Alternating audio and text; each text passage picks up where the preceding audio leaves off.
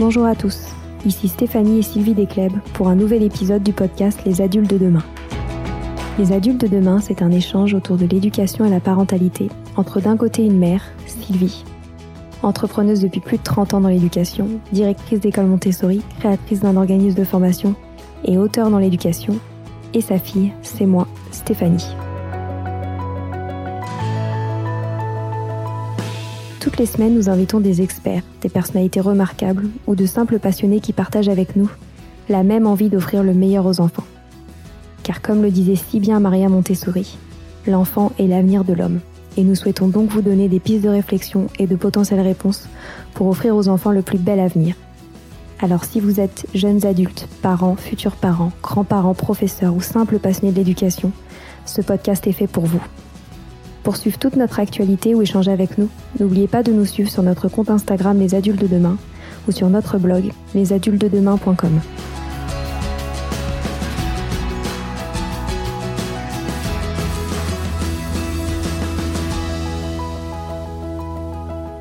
Bonjour à toutes et à tous. Notre invitée du jour est Claire Streed et elle est une grande passionnée des profils neuroatypiques. Diagnostiquée dyslexique dyscalculique et haut potentiel à l'âge de 6 ans, elle puise dans son expérience personnelle pour accompagner parents et enfants dans cette aventure en dehors de la norme.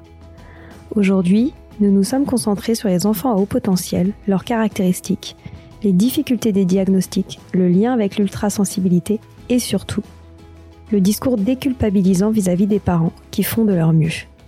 Je vous souhaite une très belle écoute.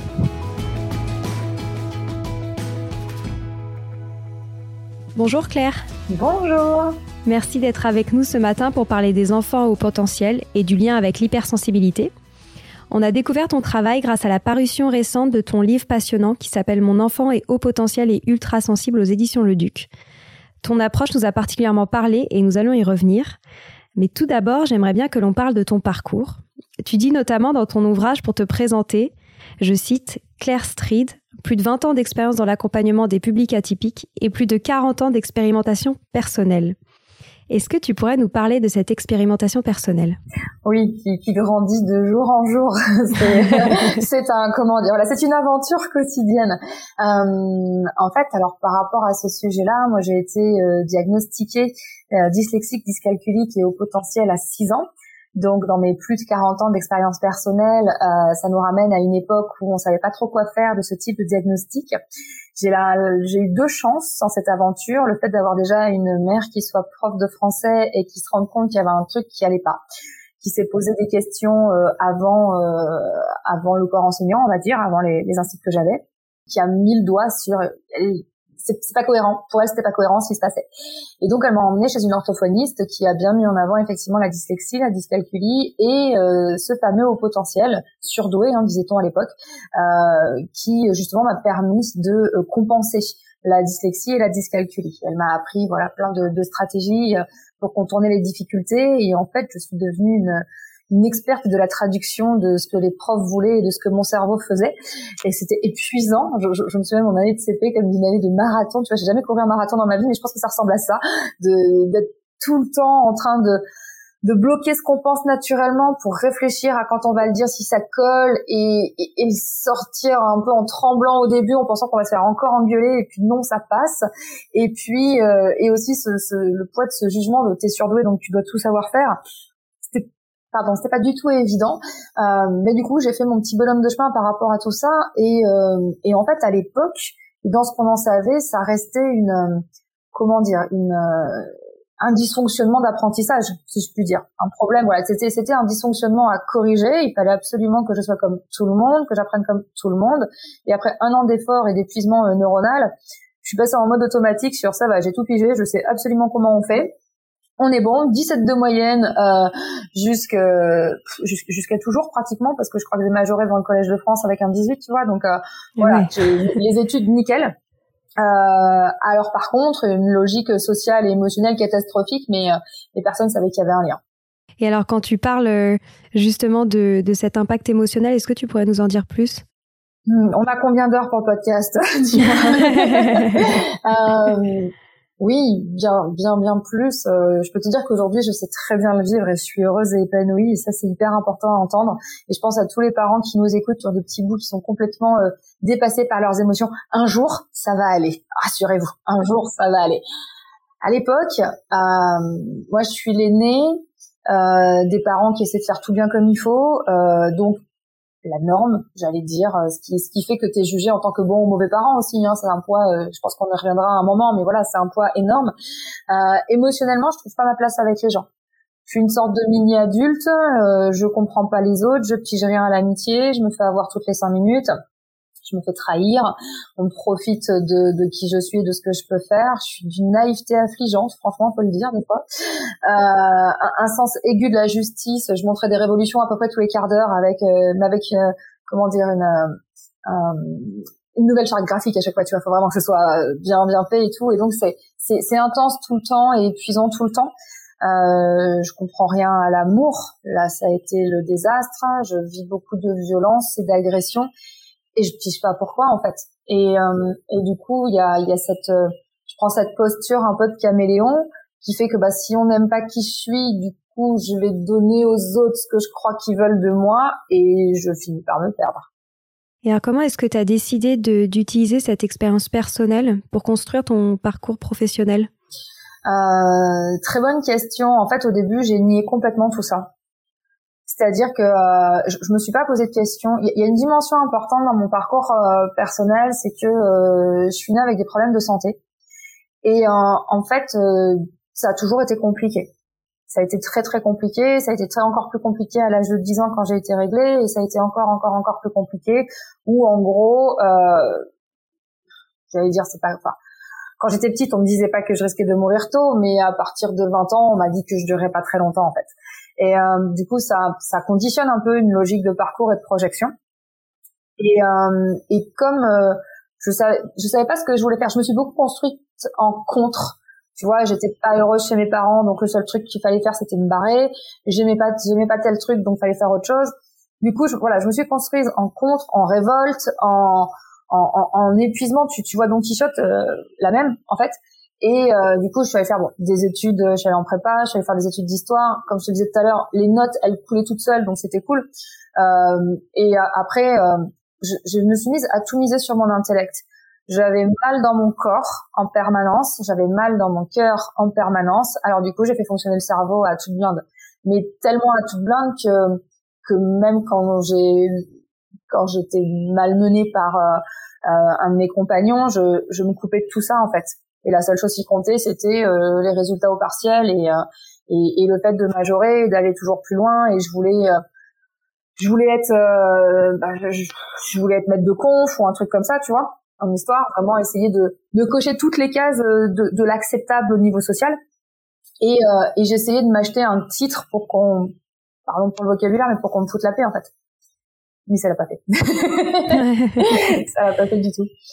Et à partir de quel moment tu as décidé d'accompagner ces publics atypiques, comme tu le dis? Alors véritablement, je crois que c'était dès le primaire quand j'ai commencé à aider les potes parce que j'avais compris comment ça fonctionnait pour leur cerveau. Euh, j'ai été prof pendant des années. J'ai enseigné euh, de mes 20 ans. J'ai commencé avec, il y en a peut-être qui sauront ce que c'est, des SIPA non francophones, des, des jeunes qui, des jeunes réfugiés non francophones et personne n'en voulait. Et moi, petite de 20 ans, on m'a dit tiens, va t'amuser. Et c'était exceptionnel parce que euh, je te laisse imaginer 18 jeunes. On avait tellement peu d'écart qui parlaient pas français et il fallait trouver un moyen de t'avancer ensemble et de guérir leurs blessures. C'était juste magique. Je n'aurais jamais fait un cours d'histoire géo. On a plus été sur cette notion d'humanité, de confiance en soi. Et en fait, euh, quand j'ai enseigné, j'ai tout de suite eu, euh, j'ai tout de suite reconnu ces publics-là et j'ai créé euh, une sorte de lien, tu sais, un petit peu de confidence. Je leur, je le disais pas à voix haute, mais quand j'allais les voir, je leur disais pas, tiens, tu sais, moi aussi, j'étais. Et je disais pas je suis, je disais j'étais parce qu'on m'avait, j'avais cru comprendre que quand on sortait de l'école, ça s'arrêtait d'être dyslexique, tu vois. Donc j'étais dyslexique, machin, etc. Et je créais un peu cette, cette bulle de confiance qui les rassurait. Et puis j'ai fait beaucoup de cours particuliers pour des organismes euh, spécifiques. Et en gros, euh, bah, je, je m'étais positionnée euh, sous personne en voulait sur tous les jeunes décrocheurs, ceux qui faisaient des tentatives de suicide, etc. Et là, tu te rends compte qu'à chaque fois, tu as un haut potentiel, un dyspraxique, un TDAH, etc. Et du coup, euh, bah du coup, moi, je, moi, je les adoptais, quoi. J'étais bien. Et par contre, j'ai officialisé euh, que je l'étais. J'appelle ça un peu mon coming out en fait en, en 2018. Attends, je fais des comptes dans ma petite tête. En 2017, euh, où j'ai témoigné en tant que femme adulte dyslexique ayant euh, réussi euh, apparemment aux yeux des gens et voilà étant un exemple. Et, et, et, là, ça a été hyper émouvant parce que jamais je m'étais présentée comme ça dans ma vie. Tu vois, j'ai attendu d'avoir j'avais combien en 2017 euh, Je sais pas, il y a, il y a, il y a 4 ans, euh, j'avais 38 ans. Et, et à 38 ans, je me suis mise devant des gens et je leur ai dit salut, je m'appelle Claire et euh, je suis 10, un multi 10 et au potentiel et hypersensible. Et, euh, et c'était euh, c'était un gros tournant dans ma vie parce que me rendre compte de l'impact que ce discours avait. Il y a des gens qui se sont mis à pleurer et, et, et qui ont dit mais on a besoin de gens qui parlent comme vous, qui qui nous montrent que c'est possible, qui dédramatisent le truc, qui expliquent tout ce qu'on n'arrive pas à dire aux gens parce que j'ai beaucoup sorti euh, ce que j'appelle mes voix off, c'est-à-dire tu sais toutes ces petites voix qui me condamnaient dans ma tête et toute cette peur que j'avais.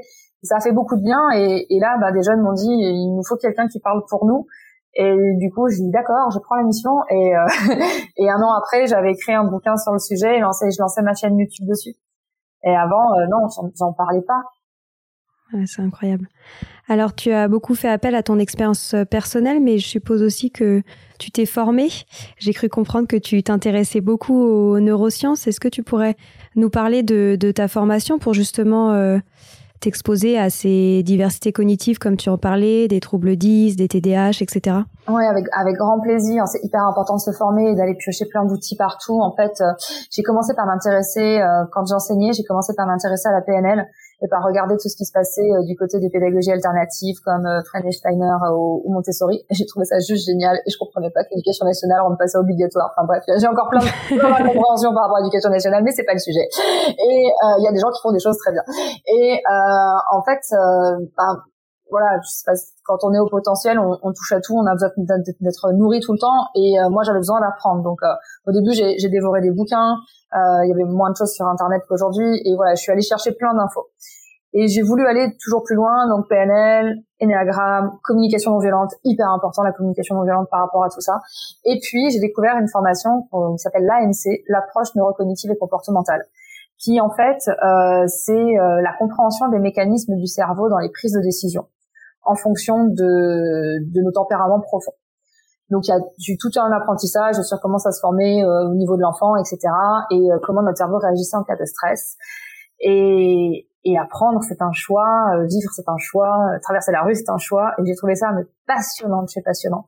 Et du coup, là aussi, voilà, j'ai pris tout ça, j'ai mis dans ma dans ma caisse à outils et, et j'ai mis ça dans, dans mes approches, que ce soit en enseignant, que ce soit en formation, je suis formatrice aussi, et même dans le dans le conseil que je prodigue au quotidien, je, je mets des outils comme ça parce que euh, c'est vraiment ce qui permet de d'aller comprendre le fonctionnement du cerveau de l'autre pour lui permettre d'apprendre et d'être heureux et fier d'être qui il est.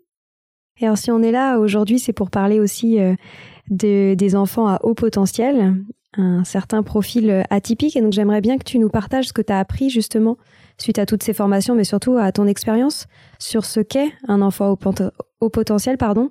Même si je sais que euh, il y a différents types d'enfants au potentiel et il y a autant d'enfants au potentiel qu'il y a de profils, mais euh, mais voilà, je j'aimerais bien que tu nous partages euh, ton point de vue à ce sujet. Alors j'allais dire que comme tout enfant, ils sont magiques et ceux-là encore un peu plus magiques. Et, et, et, surtout bah, tous ceux qui sont neuroatypiques, on va, on va rester focus sur le haut potentiel. ce sont des enfants qui qui intriguent en fait, parce qu'ils correspondent pas à ce qu'on attend d'un enfant. Euh, ils sont soit trop trop en avance sur certaines choses, soit complètement à la ramasse sur d'autres. Et, euh, et, et, en fait, il, je pense, et, et, je dis les mots en conscience, ce sont des enfants qui dérangent, parce que il euh, y, a cette espèce de décalage entre euh, une, espèce, une grande maturité dans un tout petit corps qui est pas du tout censé te remettre en question quand tu lui poses une question euh, basique à laquelle t'attends pas vraiment de réponse en fait. Et euh, et du coup il y a mais il y a aussi ce ce grand décalage émotionnel. Donc euh, un enfant HPI qu'est-ce que c'est? C'est un enfant qui a un QI supérieur à 130, euh, on va reprendre les bases, qui justement grandit avec cette, ce décalage entre un développement cognitif et des fois un développement moteur ou corporel ou alors effectivement en, en logique émotionnelle. Euh, c'est un enfant dont, le cerveau a plus de connexions et plus de neurones que les autres et euh, qui va bah, donc traiter beaucoup plus d'informations. Et le traitement de l'information prend pas mal de temps. Et, et du coup, bah, il est, voilà, il a, il a plus d'infos et, et il fait, je veux dire, il est tout le temps en interaction avec le monde, il est euh, très observateur, euh, beaucoup plus d'intuition qui est développée, euh, et, et, là on, on, en arrive effectivement aux logiques de liens sociaux. Tu vas avoir ceux qui sont très introvertis qui vont rester tout seuls. Et à la récré, par exemple, tu vois, ils restent tout seuls à lire, un truc improbable quand ils ont trois ans, ou alors ils vont essayer d'aller aider tout le monde ou d'apprendre aux autres. J'adore cette, déjà cette posture de euh, de mentor, j'allais dire, t'es le mentor des bacs à sable, euh, pour euh, pour faire comprendre aux autres que toi t'as compris et le transmettre. Il y a toujours, il y a jamais de rapport d'égal à égal en fait entre enfants avec un enfant au potentiel. Par contre, ils se considèrent d'égal à égal avec les adultes. Et d'un point de vue émotionnel, qu'est-ce qu'on peut dire sur ces enfants? Eh ben, que c'est compliqué, que c'est très très compliqué parce que c'est là aussi où j'allais dire on est on est victime de la biologie, l'immaturité du cerveau au niveau émotionnel, hein, c'est dans la partie limbique paralimbique du cerveau qui est mature à 7 ans et ensuite la, la compréhension de, du vécu des émotions se construit jusqu'à 25 ans. L'enfant au potentiel, ça va trop vite dans sa tête pour qu'il arrive à gérer tout ça. Donc euh, émotionnellement, comme euh, je veux dire comme tous les enfants, il va exprimer ses émotions fortes par des crises parce que c'est la, seule façon que le corps a d'évacuer en fait ce, trop plein de choses qui sont dans qui sont dans le cerveau, euh, tous les shoots euh, hormonaux, etc. Et euh, il y a il y a aussi ce côté de je ressens l'émotion de l'autre, donc je suis impactée, donc beaucoup beaucoup d'empathie. Et, euh, et des fois, alors on en a certains qui sont un peu coupés du reste, hein, ceux qui des fois, j'allais dire une, une logique euh, TSA, hein, avec Asperger euh, aussi. Il y a des spécificités. C'est important aussi de savoir qu'on est rarement que au potentiel. On a en général d'autres spécificités neuroatypiques. Et, et donc dans, dans la gestion émotionnelle, en fait, c'est épuisant parce que c'est des, des up and down euh, de dingue. En fait, on passe, on est tout le temps dans les extrêmes. Et euh, du coup, l'enfant au potentiel n'arrive pas à être dans une constance, dans la, dans une permanence de quoi que ce soit. Et il peut passer du rire aux larmes et être totalement euh, envahi par ses émotions. Et alors tu as dit qu'on est rarement seulement au potentiel. Qu'est-ce que ça veut dire? Qu'est-ce qui accompagne généralement euh, ce diagnostic? Alors, en, fait, euh, ça c'est le, monde merveilleux des diversités cognitives. on parle de comorbidité, j'aime pas ce mot, mais j'en ai pas d'autres. Donc moi, je vais dire qu'on a deux dons minimum l'un avec l'autre. Comme je te disais, je suis dyslexique, dyscalculique et HPI, et en, fait, euh, les spécificités des cerveaux neuroatypiques sont assez euh, les mêmes, c'est-à-dire euh, une autre config de une autre configuration de, du câblage neuronal. Et donc, bah, c'est très souvent que tu as du HPI et un trouble 10, du HPI et peut-être une tendance CDH, euh, du haut potentiel et euh, du, comme je disais tout à l'heure, un, un, truc du spectre de l'autisme. Voilà, il y a, y a souvent, il y a souvent deux choses. C'est pas, c'est pas, euh, c'est pas toujours détecté et puis en fait on compense naturellement.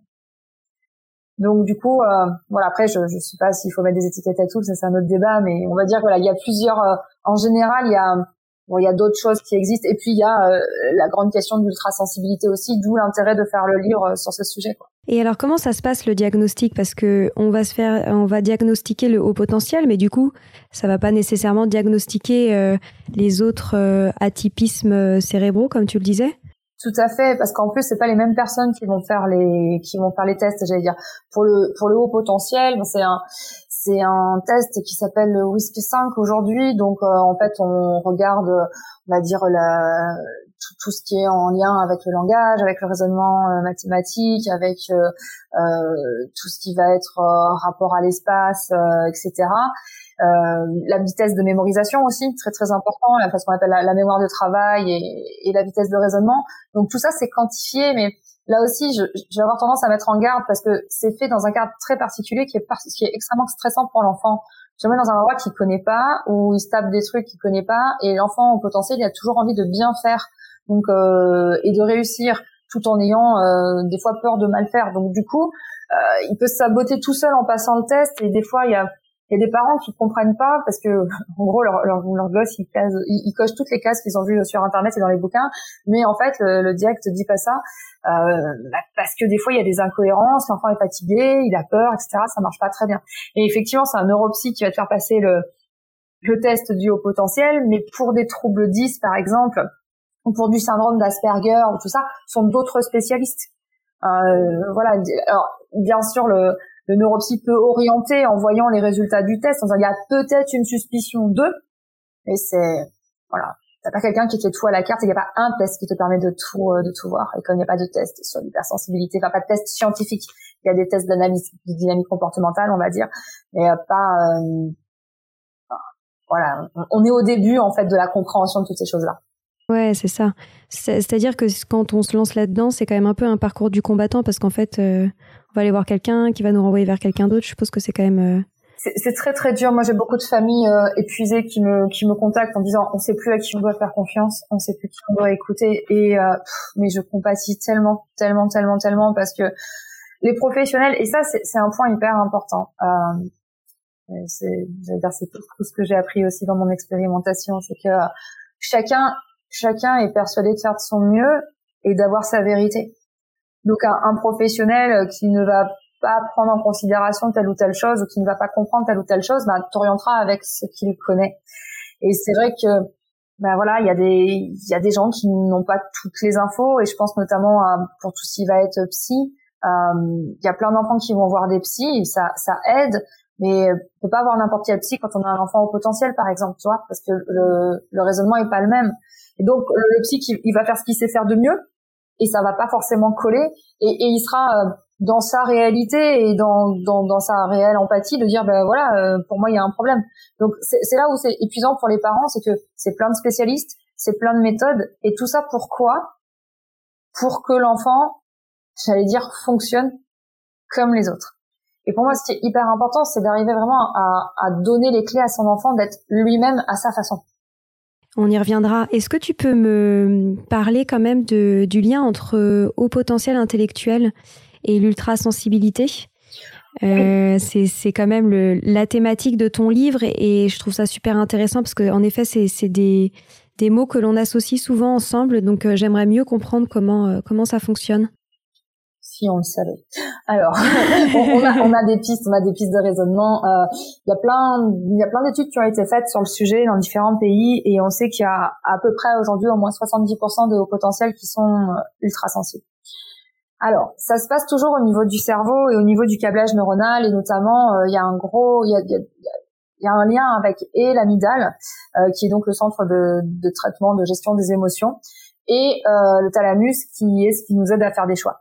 Et en fait, euh, on dit souvent que les personnes au potentiel sont sans filtre ou un peu trop cash, euh, mais même les hypersensibles, on est sans filtre, c'est-à-dire qu'on a, c'est un peu comme si on parlait euh, davantage la langue des émotions. On va avoir la langue basique, j'allais dire, et puis on va avoir la langue des émotions. Et euh, du coup, on, on sait que euh, bah, que voilà, dans les spécificités des, des hauts potentiels qu'on peut retrouver chez les, les ultrasensibles, c'est le fait d'avoir déjà toutes ces connexions au niveau du cerveau, donc toutes ces infos à traiter, et puis encore plus de connexion au niveau de l'amygdale, donc euh, plein de choses liées aux émotions pour soi et pour les autres, et euh, une difficulté de traitement de tous les messages, donc euh, très souvent envahi. Et dans l'ultrasensibilité, on n'a pas que la gestion des émotions, on a aussi le fait d'avoir ce que je vais appeler des hypersens, c'est-à-dire une, une, vue qui fonctionne très bien, des oreilles qui fonctionnent très très bien, et donc une grande sensibilité à la lumière, au son, aux matières. Euh, et puis, comme je te l'évoquais pour mon cas, euh, une prédisposition pour des maladies. Et alors, quels sont tes conseils pour accompagner euh, des enfants à haut potentiel à la maison tout d'abord? Armez-vous de courage, soyez patient, soyez fort, tout va bien se passer. Euh, ben, les conseils, tu sais, c'est, j'allais dire, ça va être pragmatique, c'est apprenez à connaître votre enfant tel qu'il est. C'est hyper important. C'est là où c'est déroutant des fois, c'est que on voudrait que, en gros, il soit comme tout le monde et que tout se passe bien, tout en voulant qu'il ait son unicité. Mais quand on est parent, on a peur que notre enfant soit malheureux et on a peur de mal faire. Donc la première chose pour bien accompagner son enfant, c'est de prendre soin de soi en tant que parent. Et vraiment de se dire, ok, je suis comme je suis, je fais du mieux que je peux et c'est cool et ça va bien se passer. Et surtout, j'ai confiance en mon enfant. Ça, c'est très très important. C'est un truc que je dis très souvent, c'est grandissez avec votre enfant, apprenez avec lui et, et faites-lui confiance. Vous allez pouvoir avancer là-dessus. Donc c'est vraiment être dans l'observation du comportement de l'enfant et de voir d'abord un, qu'est-ce qui lui fait du bien, qu'est-ce qui le rend heureux. Euh, deux, qu'est-ce qui le, qu'est-ce qui déclenche des colères. Je me souviens d'avoir eu une, une, maman au téléphone. Je me racontais à quel point c'était dur, machin, son petit trois ans et demi, etc. Elle me fait la liste de tous les diagnostics. Et la seule question que je lui ai posée, c'est à quel moment votre enfant rigole? elle me dit mais jamais personne n'a posé la question. Je dis, ouais, ben, on va revenir aux fondamentaux en fait. C'est un enfant. Et, euh, et, donc, c'est vraiment se rappeler qu'un enfant est un enfant, qu'un enfant n'est pas un problème, euh, qu'un enfant est, est, un être humain à part entière et que, et que notre super job de parents, c'est de lui permettre d'être libre d'être lui-même. Et, euh, et c'est, on observe, on apprend avec lui. Et euh, quand il y a des, des situations compliquées, c'est là où, euh, en fait, j'allais dire, c'est notre rythme de vie qui rend l'éducation des enfants compliquée, parce que ça n'a jamais été hyper facile d'élever des enfants, euh, surtout avec les taux de mortalité et tout avant, mais c'est toute la pression du temps qu'on a et la pression de la performance et du résultat qu'on a dans notre société qui fait que euh, t'aimerais bien qu'ils pigent les tables de multiplication juste en les regardant une fois. En fait, ce serait quand même beaucoup plus simple que de se taper euh, dix jours de, de cris et de hurlements parce que tu comprends toujours pas pourquoi il faut te faire ces chiffres dans une case, quoi. Et euh, donc voilà, très, de façon très concrète, c'est euh, observer votre enfant, regardez quand il est heureux, regardez ce qui déclenche des crises, parlez-en avec lui, posez-lui des questions et faites essayez vraiment d'être dans cette communication la plus douce possible euh, par rapport à tout ça. Et un truc fondamental, vos enfants ne font rien contre vous. Hein, ils n'ont pas la, la, perversité de manipulation qu'on peut leur porter. Et, euh, et, très très important, en fait, ce qu'on appelle une crise n'est pas un caprice. Et ça, j'insiste grandement dessus. Quand un enfant fait une crise, c'est qu'il y a un truc qui va pas chez lui. Et si on s'observe bien, combien de fois on a envie de criser dans la journée C'est juste que bah, il est pas raccord en fait. Il est pas raccord. Ok, on lui donne son espace où euh, il va aller se réaccorder. Et ça, c'est très très important. J'aime beaucoup aussi un moment dans ton livre, tu consacres un chapitre à la notion de la norme et du moule. Mmh. Et je trouve ça hyper intéressant si tu pouvais euh, nous parler de, de l'importance justement d'accepter que son enfant n'entre pas dans le moule et que c'est peut-être même encore mieux. Ouais, mais tu sais, c'est tellement confrontant et bouleversant. J'en reviens à cette pression que les parents euh, ont ou se mettent ou vivent de euh, le papa, la maman parfaite qui a l'enfant qui pose pas de problème, parce qu'il y a un regard extrêmement jugeant de la part de tout ce qui est euh, scolaire et périscolaire, où en gros, quand ton enfant pose problème, c'est que tu l'as mal éduqué. Et, et, et ça, c'est, je trouve ça d'une violence inouïe en fait. Je veux dire, encore une fois, on est parents et petite parenthèse, notre cerveau il est fini qu'à 45 ans, il est mature qu'à 45 ans, donc on fait de notre mieux, hein, voilà.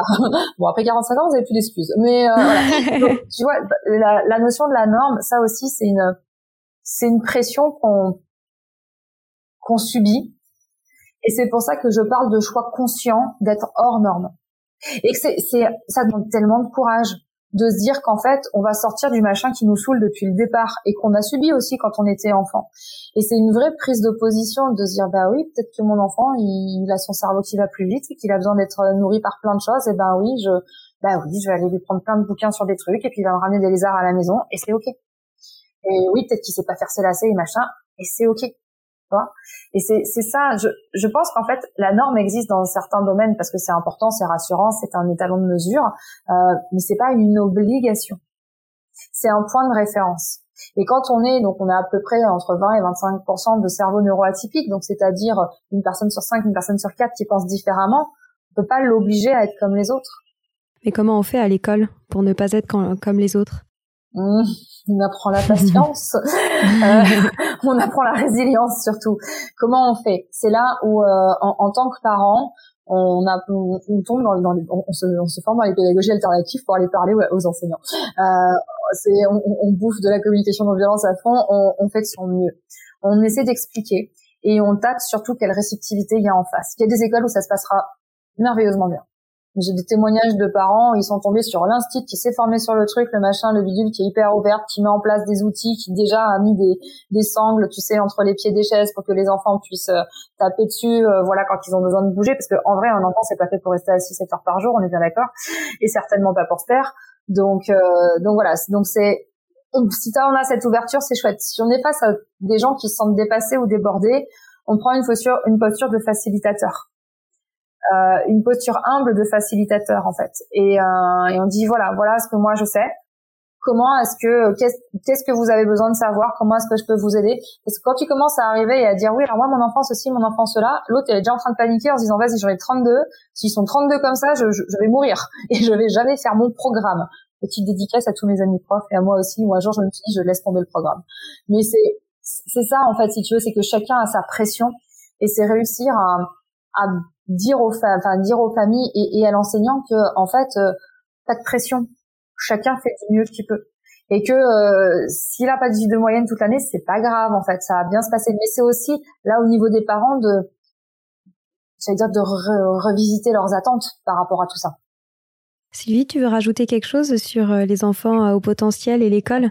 C'est un sujet qui te passionne, je sais. Bah, pour moi, la, seule façon de, s'occuper des enfants au potentiel, c'est de leur faire un, leur propre programme, en fait. Parce que il n'y a pas, comme tu disais, il n'y a pas deux enfants euh, à haut potentiel semblable, et c'est pas un long, un long fleuve tranquille, en fait. C'est-à-dire que c'est pas parce qu'on va mettre quelque chose en place euh, au mois d'octobre que ce sera encore valable au mois de janvier. Donc en fait, il faut être euh, beaucoup, comme le disait Claire, dans l'observation, même en tant qu'enseignant. Il hein, faut être dans l'observation, faut nourrir, nourrir, nourrir, nourrir. Donc c'est pour ça que il leur faut leur propre programme, même si c'est pas toujours facile à faire. Il faut beaucoup communiquer avec eux parce que c'est vrai qu'il y a des réactions que que parfois on a du mal à comprendre. Hein. Moi, je m'en souviens d'un jeune enfant au potentiel. Il avait eu son, brevet avec cinq ans d'avance. Si on lui mettait le couvert dans, son sac de déjeuner dans la poche de droite au lieu de gauche, il, il piquait une crise. Donc en fait, il faut énormément communiquer, énormément observer, énormément euh, ajuster les choses au fur et à mesure euh, des mois et des années, si on veut vraiment que cet enfant s'épanouisse. Et puis, ce qui était intéressant, c'est ce que tu disais aussi au niveau de qu'ils ont une meilleure, ils ont une bien meilleure relation avec les adultes. Et ça, il faut que les enseignants euh, l'acceptent aussi. Mais l'enfant à haut potentiel, il a besoin de communiquer avec l'adulte et, pour lui, il est comme un adulte. Et parfois, les adultes ont du mal à comprendre ça aussi. Mais, c'est vrai, nous, on avait des adultes extraordinaires qui acceptaient des, des enfants de, de 7 ans en cours de physique avec des secondes ou premières, et ça se passait hyper bien. Donc euh, voilà, c'est pas simple, mais mais voilà, il, faut vraiment un programme pour chacun, moi je pense, et, ajuster, ajuster, ajuster, et comme c'est clair, pas avoir d'attente non plus, parce qu'il y a des enfants au potentiel qui parfois traversent des moments euh, difficiles, ils avancent moins, il faut accepter. Hein. Et, euh, et, voilà, et en tant que parent, c'est pareil, il faut accepter que son enfant, comme comme disait Claire, ça je pense que c'est très important, lui faire confiance, lui faire confiance et communiquer, communiquer, communiquer, communiquer. Voilà, tout, tout ce que je peux dire. Est-ce que tu veux rajouter quelque chose, Claire? Ah bah déjà merci Sylvie, je suis complètement d'accord avec toi. effectivement, donc la différenciation pédagogique c'est hyper important. Euh, et, et, puis euh, il y a euh, comment dire tout ce qui est euh, cette posture de l'enfant par rapport à l'adulte. un enfant au potentiel, il va plutôt être seul ou avec une ou deux personnes. Il va pas aller en sport collectif, il va plutôt être dans les sports individuels. Et c'est hyper important de ne pas attendre qu'il euh, qu'il fasse tout comme les autres. S'il est content à parler avec les adultes à la, récré ou à rester dans son coin à faire son truc, bah lui c'est son univers en fait, c'est ce qui compte, c'est vraiment ce qui compte. On arrive déjà à la fin de cette conversation, mais Claire, j'aurais bien aimé euh, que tu nous partages avec euh, ton humour naturel, ta fraîcheur et, ton naturel. Peut-être un dernier conseil que tu aurais à donner pour des parents qui viennent d'apprendre ou qui le savent depuis longtemps que leur enfant est à haut potentiel. Est-ce que tu aurais un message à leur faire passer, probablement également issu de ton expérience personnelle de qui tu es aujourd'hui? Qu'est-ce que tu as appris par rapport à tout ça? Euh, quoi leur dire? C'est chouette, tout va bien se passer soyez patient, vous allez grandir, vous allez apprendre avec votre enfant et surtout euh, pas de culpabilité parce que c'est héréditaire. Donc, ça vient forcément euh, de l'un de vous deux ou de quelqu'un de la famille. On le sait que c'est quelque chose qui se passe, ça, ça, se crée in utero en fait, et il y a une part de génétique et une autre part d'épigénétique. Donc voilà, c'est comme ça. Faites-le, euh, faites, faites-le. Vous l'avez déjà fait, acceptez-le et, euh, soyez curieux. J'ai vraiment envie de, de, dire ça. Soyez curieux et et réussissez à prendre du recul par rapport à ce qu'on vous impose c'est du fake. Enfin, moi, je me souviens du, du, du, premier confinement où on voyait sur les réseaux sociaux des, des photos de super ateliers pâtisserie avec les enfants et de machin et ceci et cela, et des clients qui ont des messages de je suis une mauvaise mère parce que euh, moi chez moi c'est le bazar et ça marche pas. Non, euh, meuf, tu vis la vraie vie en fait. Euh, les super photos Insta, on s'en tape. Et c'est voilà, votre vie n'est pas euh, n'est pas des posts de photos sur Insta pour être la meilleure maman du monde ou le meilleur papa du monde. Vous êtes tel que vous êtes, et c'est déjà super. Ouais, c'est super. Mais merci beaucoup Claire pour ton temps. C'était passionnant et je pense que c'est important en effet que tu soulignes euh, ce discours qui doit être euh, déculpabilisant et, que cette aventure, c'est certes une aventure pour l'enfant, mais c'est aussi une belle aventure pour les parents. Donc je pense que c'est important de le souligner. Merci beaucoup pour ton temps. J'étais ravie d'échanger avec toi. Et je conseille vraiment à tout le monde de se procurer ton livre qui est une vraie mine d'or rafraîchissante sur ce sujet et ça fait du bien.